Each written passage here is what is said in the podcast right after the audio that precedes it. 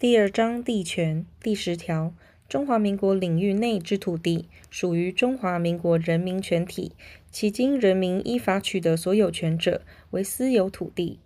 私有土地之所有权消灭者，为国有土地。第十一条，土地所有权以外设定他项权利之种类，依民法之规定。第十二条，私有土地因天然变迁成为湖泽或可通运之水道时，其所有权视为消灭。前项土地回复原状时，经原所有权人证明为其原有者，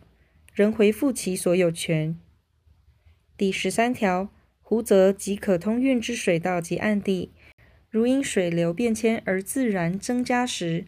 其连接地之所有权人有优先依法取得其所有权或使用受益之权。